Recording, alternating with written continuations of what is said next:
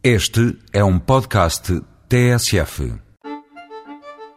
Com sem elas, se as palavras são como as cerejas, as conversas são como as ginjas. E nada como um golinho deste licor tão português para afinar a garganta. Um pouco por toda a região oeste, encontramos alguns dos mais ilustres exemplares da genginha. Uma das marcas mais antigas é a Espinheira, produzida perto da Ruda dos Vinhos e bebida naquela célebre esquina do Rocio, onde mesmo antes de se entrar já se adivinha o pregão com ou sem elas. Mais acima, na Rua das Portas de Santo Antão, a sem rival não dá tréguas à concorrência.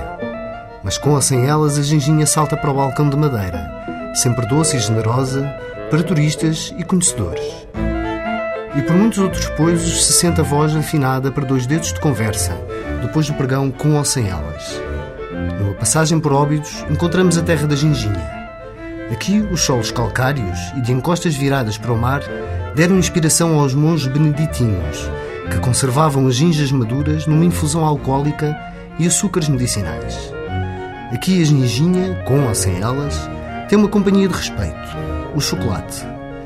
Em pequenos copinhos que se comem ou misturar no licor de ginja, basta um golo e uma trinca para se descobrir o céu na terra.